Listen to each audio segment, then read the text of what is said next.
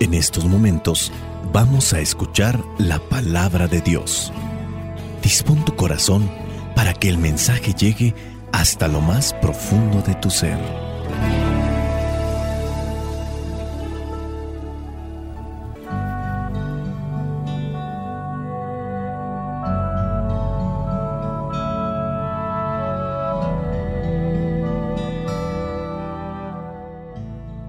Lectura del Santo Evangelio según San Mateo, capítulo 8, versículos del 5 al 17.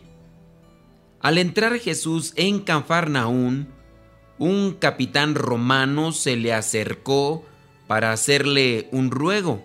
Le dijo, Señor, mi criado está en casa enfermo, paralizado y sufriendo terribles dolores.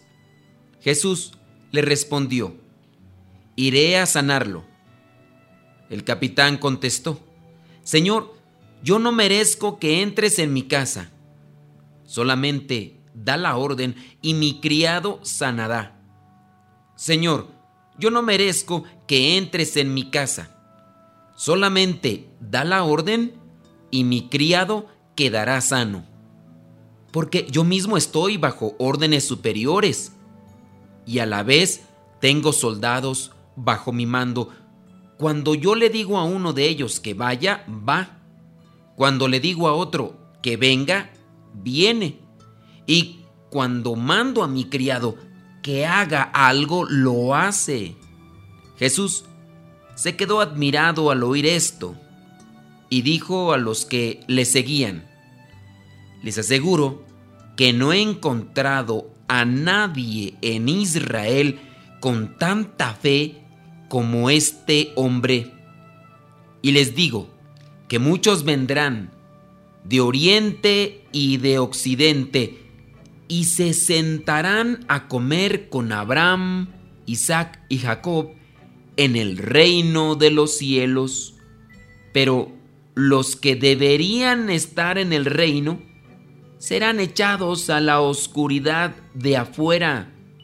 Entonces vendrán el llanto y la desesperación. Luego Jesús dijo al capitán, vete a tu casa y que se haga tal como has creído. En ese mismo momento, el criado quedó sano.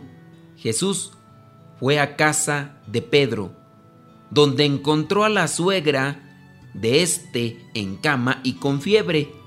Jesús tocó entonces la mano de ella y la fiebre se le quitó.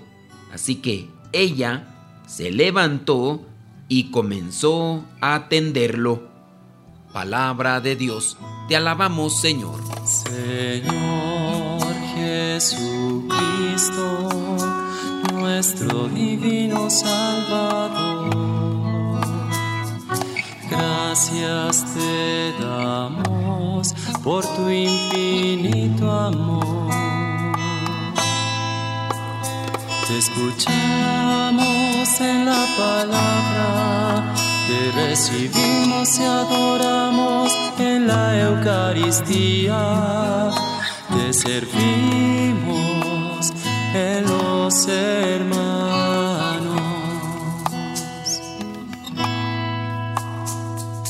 Que seamos misioneros como lo quieres tú,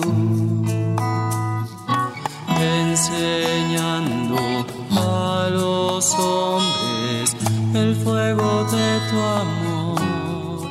Oh, Jesús conocía los corazones y los pensamientos de las personas. Conocía los pensamientos de aquellos que hablaban bien y también de aquellos que hablaban mal. Para este Evangelio dice que se presenta un capitán romano. Este capitán romano le hace una petición. Mi criado, dice el capitán, está en casa enfermo, paralizado y sufriendo terribles dolores. Le dice Jesús, iré a sanarlo. Y ahí es cuando viene esta situación. No merezco que entres en mi casa. No merezco. Es decir, no soy alguien especial para que entres en mi casa. Solamente basta con que des una orden y mi criado sanará. Y ya él da la explicación por qué le pide eso o por qué le dice eso. Viene Jesús en el versículo 10, donde dice, queda admirado al oír aquellas palabras. Y en ese momento, él mismo dice algo para que los otros que están allá a su alrededor le escuchen. Nadie, no he encontrado a nadie en Israel con tanta fe como este hombre. Podríamos pensar mal, podríamos pensar que este capitán no quiere que Jesús vaya a su casa porque podría encontrar cosas deshonestas. A lo mejor quiere que este criado se sane para que siga trabajando como si fuera un esclavo, pero en este caso no podemos suponer eso, teniendo presente que Jesús conoce las intenciones de todos aquellos que le rodean, conoce los pensamientos, conoce el corazón, y él se queda admirado al oír aquello que había ya mencionado, no merezco que entres en mi casa, no soy digno. Sin duda él conocía el buen corazón de este capitán romano que tenía que hacer lo que le tocaba en correspondencia a su puesto, pero se preocupaba de aquel que tenía como criado, criado sin duda bajo sus órdenes. Y no ha encontrado Jesús de todo el recorrido que ha hecho, no ha encontrado a nadie con esa fe. ¿Qué es la fe? La fe es creer, esperar en el Señor que sus promesas se van a realizar.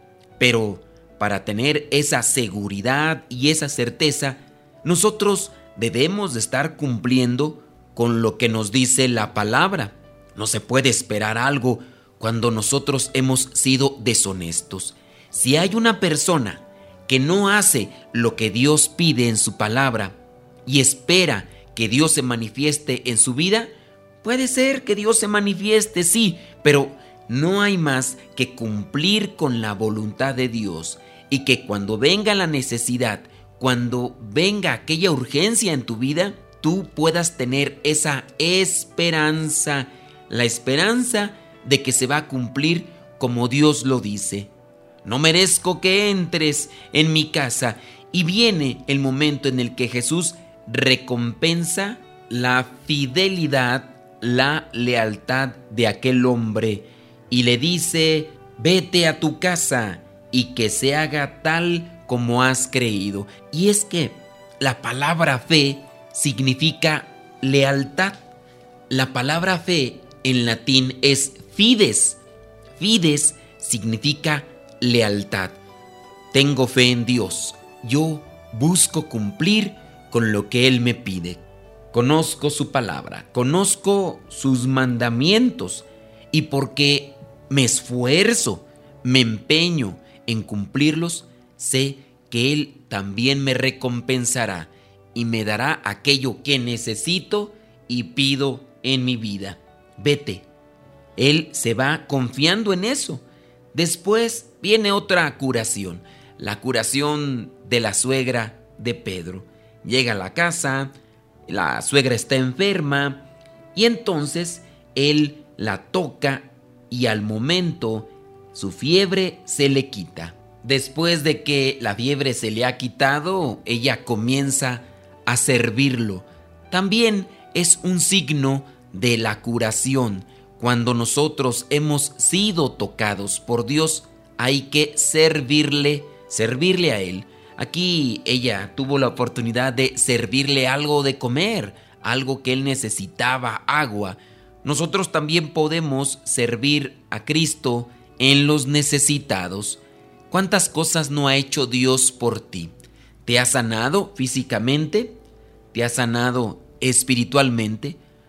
Regularmente las enfermedades que más nos atacan o las que más sufrimos son las espirituales. La duda, la incertidumbre, sufrimos la crisis, la crisis de todo tipo. Y viene Dios a darnos esa paz, esa tranquilidad, esa felicidad que necesitamos. Yo te invito para que asumamos las posturas en este caso la de el capitán romano, pedir por alguien, por alguien que está a tu lado, que conoces, que a lo mejor no te ha dicho que reces por él o que busques ayuda por él. Este capitán viene a ser un intercesor. En esta vida nosotros tenemos intercesores.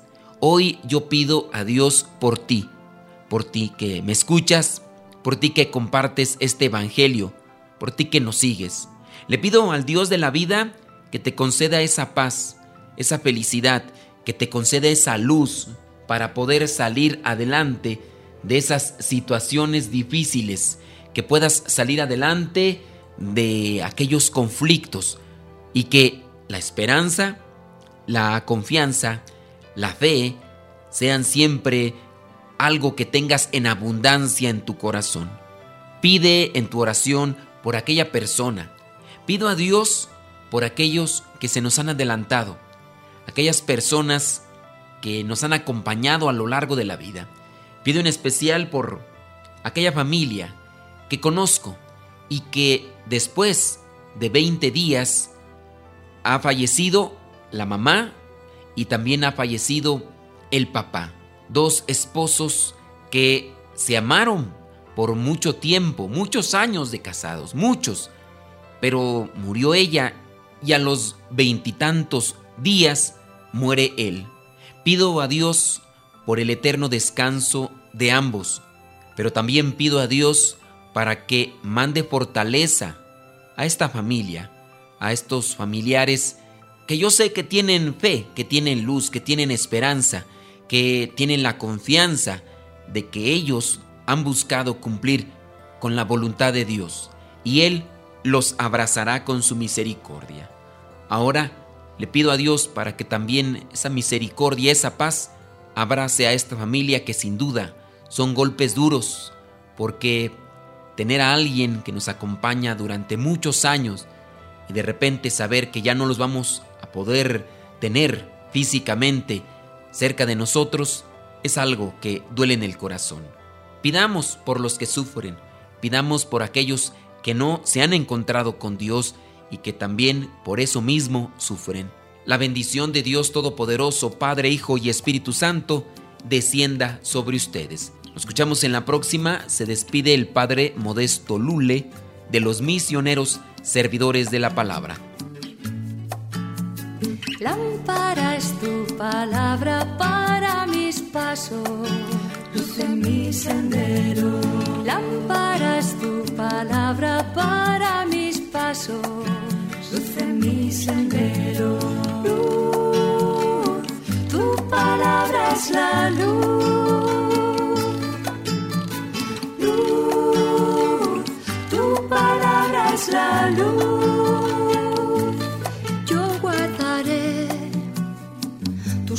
Schman.